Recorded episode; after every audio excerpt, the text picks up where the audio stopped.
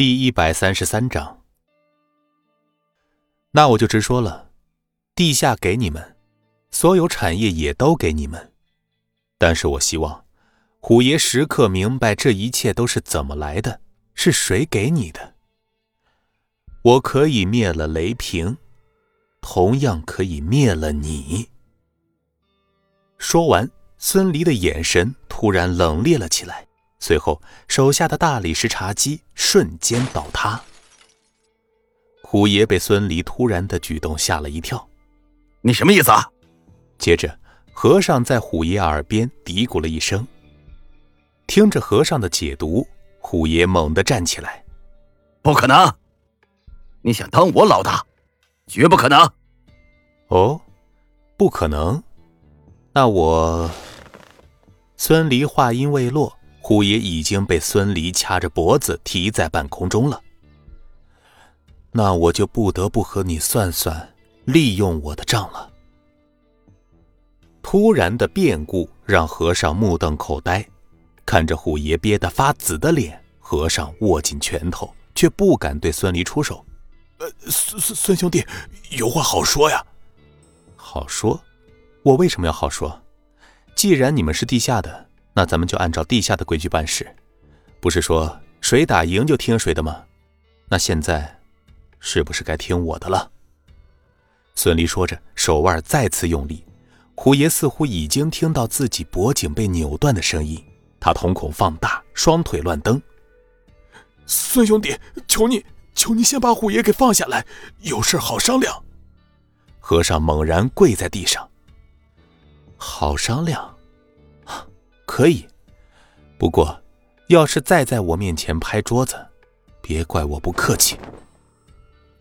孙离随手将虎爷丢到一边，看着努力大口呼吸的虎爷，孙离的眼中划过一丝不忍。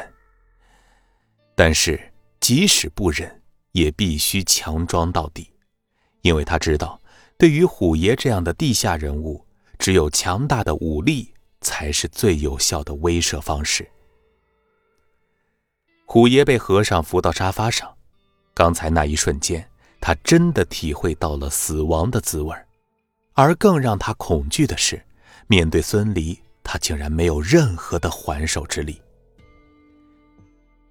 地下仍然你是老大，所有的产业也都交给你打理，你赚的会比原来的更多，地位会比原来更大，你没有任何的损失，反而得到了更多的利益。而且，如果有人挑衅，我都会替你摆平。孙离的声音里充斥着无比强大的自信。孙兄弟，你让虎爷好好想想，你今天突然提出这个要求，真的让人难以接受啊！十分钟，孙离说完，淡然的坐回座位上，任由和尚和虎爷两人商量。这件事必须要快刀斩乱麻。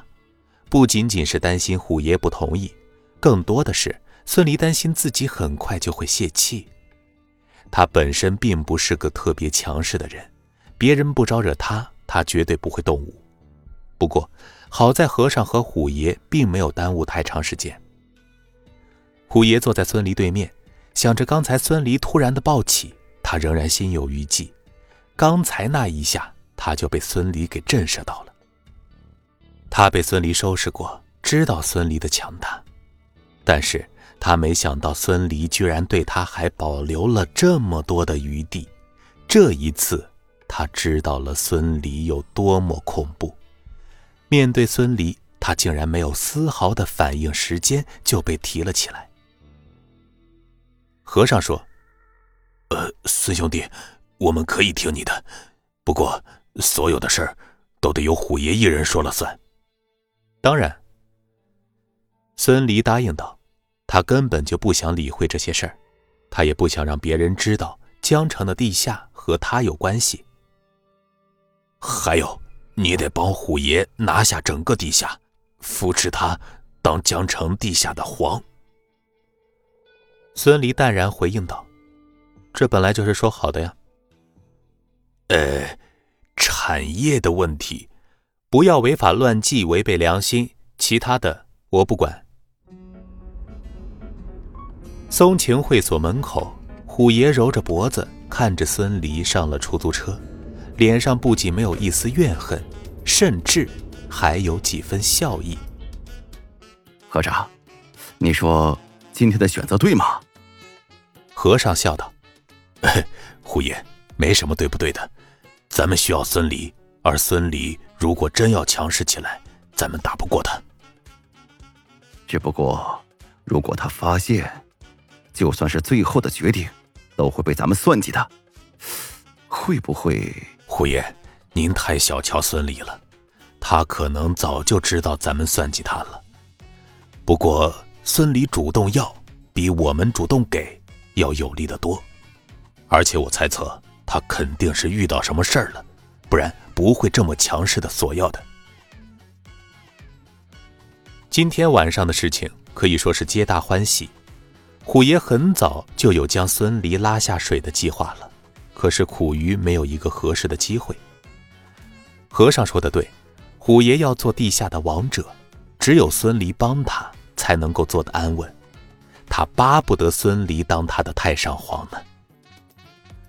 虎爷干咳一声：“，我刚才演的像吗？”“呃，演的。”和尚心里腹诽，而后沉声说道。真像。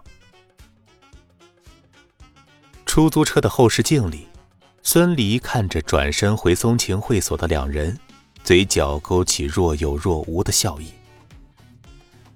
江城，我孙离真的要来了。本集播讲完毕，感谢您的收听。